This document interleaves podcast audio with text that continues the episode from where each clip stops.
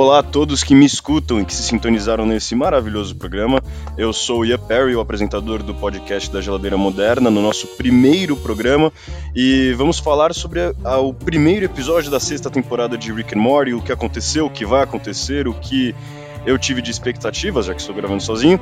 E vamos aproveitar também nesse episódio para usar a música da Nora Jones, que está tocando agora, Everybody Needs a Best Friend, até que ela bata na minha porta pedindo dinheiro por direitos autorais, certo?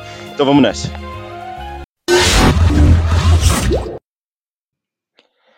Então, para falar da sexta temporada, nós temos que falar do final da quinta.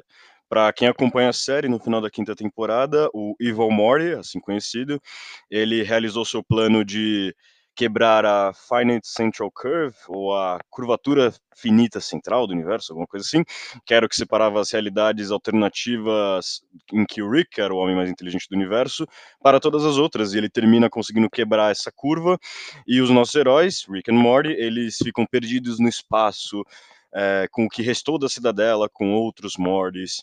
E talvez esse papo inteiro seja muito maluco, mas para quem acompanha Rick and Morty, plenamente plausível e totalmente normal. E o filme, o filme, a temporada já começa com cena de filme famoso, de Vingadores Guerra, Guerra não, o Ultimato, em que o Homem de Ferro fica perdido no espaço com a Nebula e o Rick and Morty se encontram no mesmo no mesmo papel, até brincam com essa referência, mas muito melhor solucionada na série do que no filme. No filme simplesmente a Capitã Marvel aparece ali, onde ela estava, e na série, não. Quem encontra eles é a Space Beth, fazendo uma pequena ponta. Pequena ponta, acho que foi o maior papel dela em todos, todas as temporadas até agora, e que volte, porque ela é incrível. E ela resgata os heróis, eles voltam para a Terra. E quando o Rick vai recodificar o código central da Portal Gun, a arma que.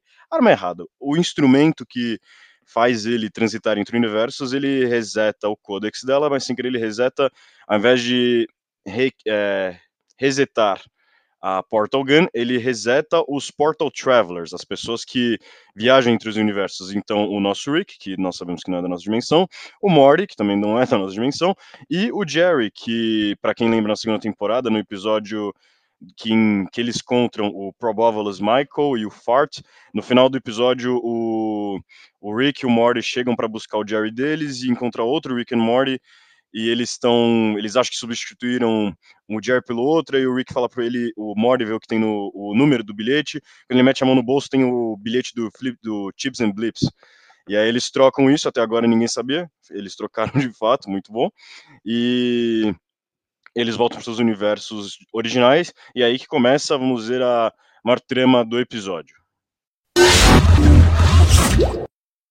E dos personagens que voltaram para suas realidades originais, entre eles estava o Rick, ele, uma cena que foi foda de ver, que ele volta pra garagem onde a gente já tá acostumado de ver o Rick perdendo a, a mãe, a mãe, a esposa, a filha, e de onde vem toda aquela loucura dele, que ele quer procurar o cara que fez isso, que é ele mesmo, uma versão alternativa de si mesmo, e quando ele chega, ele ele próprio ele para na garagem, ele olha, e aí ele revê toda aquela cena acontecendo, que ele, ele consegue, por holografias, ver o outro Rick, e ele não consegue achar o cara, e aí vem a, a voz da esposa vindo do, de dentro da casa, e aí você entende que é uma inteligência artificial que o Rick criou para ele, para assombrar ele, ele queria ser assombrado para nunca também deixar ele ter um conforto, ele precisa que a vida dele se torne essa vingança maluca, e ela até fala uma frase muito foda para ele, quando ele começa a se questionar porque ele nunca criou um corpo para ela, e ele e ela fala, né, que você não quis me dar um corpo porque te daria algum tipo de conforto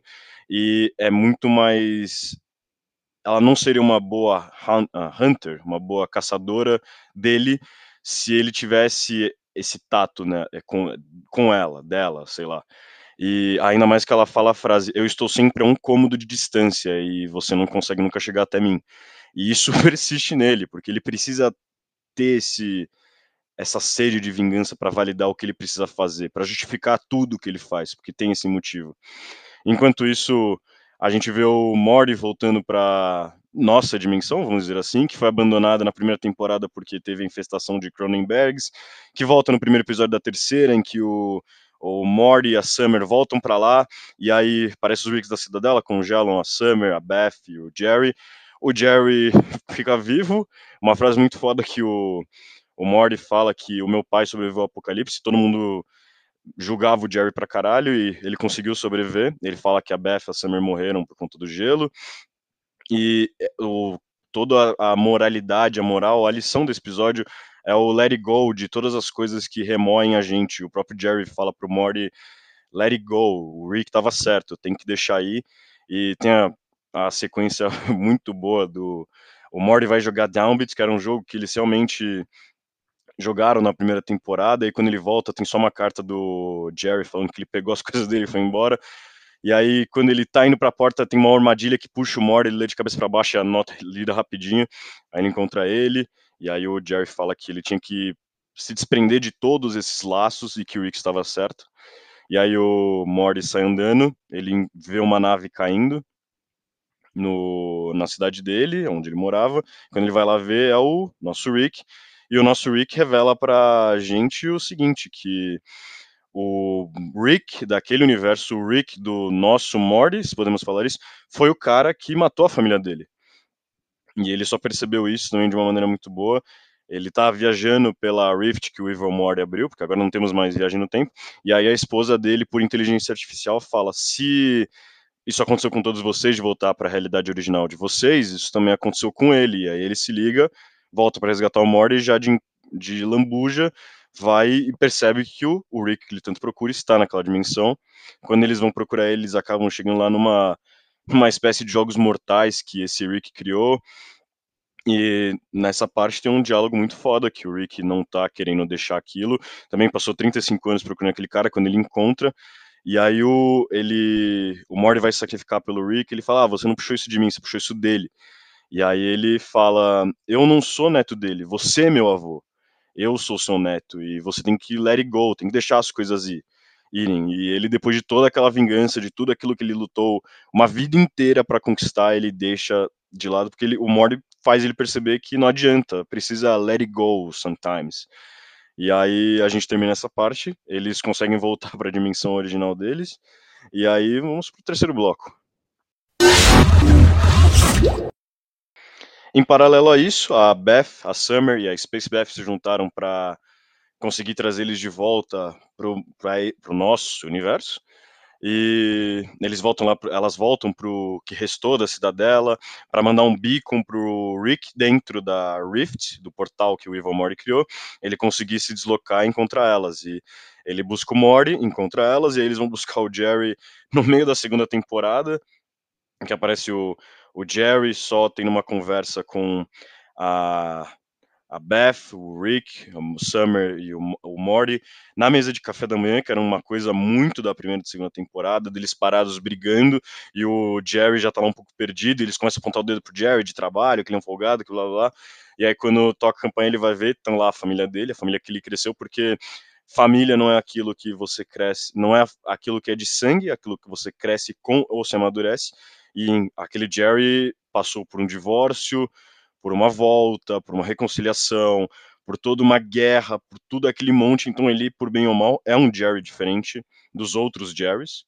E ele volta para dentro da casa, manda toda aquela segunda temporada se fuder. Até o Rick fala: Ah, isso aqui é uma vibe segunda temporada. E ele agradece para Beth, como é a primeira vez que ele achava bom deles terem ficado divorciados. E interessante como é um desenho animado, mas o único desenho animado que tem uma evolução de alguma coisa.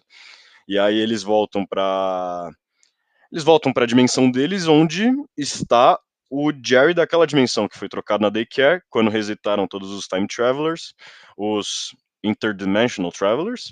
Ele ele reaparece na casa, ele ainda tá estilão segunda temporada, porque ele viveu aquilo, e ele pega o Mr. Frandles, que é um triângulozinho que fica dentro de uma caixa super fofinho, e aí o Jerry vai jogar fora, o Mr. Frandles morde o joelho do Jerry, e aí o joelho do Jerry fica com o rostinho do Mr. Frandles, fica ah, Mr. Frandles, e aí eles começam a morder tudo, a casa fica com o rostinho, o Rick enlouquece, ele pega todo mundo da família e sai, vaza do planeta, quando eles olham para trás está a América do Norte, Mr. Frandles pegando o Brasil, a América do Sul, dando uma mordida, virando Mr. Frandles. E aí eles param e falam, cara, para, vamos voltar, a gente consegue resolver isso. E quando eles voltam, o terra inteira virou Mr. Frandles, e aí ela fala, I'm Mr. I'm Mr. Frandles, e aí quando ela abre a boca, o oceano inteiro é, é, cai para dentro do mundo e acabou a vida naquele planeta inteiro. Isso me lembrou muito o episódio do High Throne da quarta temporada, que o Rick faz todo aquele esquema para evitar que o Morty venda um, uma série para Netflix. E aí no final ele, o Throne ele faz um, um sistema de 5 quintilhões de planetas. No final o Rick tá trazendo só a Terra de volta e você vê o complexo inteiro desabando. Então o Rick matou um quintilhões de planetas, um septilhões de bilhões de vidas só para convencer o Morty, porque para ele não importa, então é muito fácil isso, me lembrou muito disso, dessa Don't Think About It do Rick and Morty.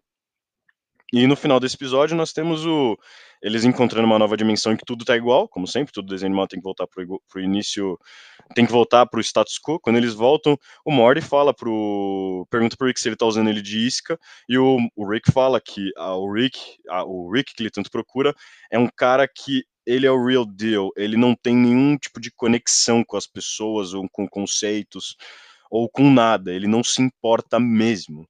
E aí tem a cena pós-créditos muito fodástica, quando nós vemos o Jerry do universo Cronenberg encontrando o Rick daquele universo, que é o cara que o nosso Rick tanto procura.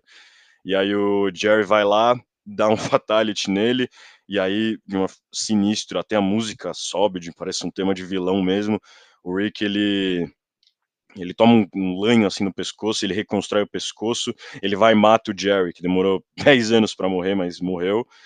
E agora nós temos dois vilões muito bons para para até o resto de Rick and Morty ou para o final dessa temporada. Temos o Evil Morty, que é tão capaz, inteligente e manipulador quanto o nosso Rick. E nós temos o Evil Rick, ou Rick do nosso universo, o Rick primordial, esse Rick do mal, que é a mesma inteligência do nosso Rick, só que a coisa mais interessante, ele não tem nenhum apego, não tem nenhum escrúpulo ou ligações, porque por mais que o nosso Rick ele fala que odeia a família, ele não se importa, ele ama aquilo, ele precisa ter essa constância na vida dele, já que nada é uma constante. Ele decidiu ter aquela família. É, tanto que a única coisa que evolui de fato no seriado inteiro não são as aventuras malucas, não são nada, é a história familiar deles. Então, por bem ou mal, o nosso Rick gosta da família, esse outro Rick não. E sobra um vilão muito interessante pro resto das temporadas de tudo que vai ainda ser construído. E vamos ver, porque vai ser muito foda. E chegamos ao final do primeiro podcast da Geladeira Moderna, primeiro programa, inclusive.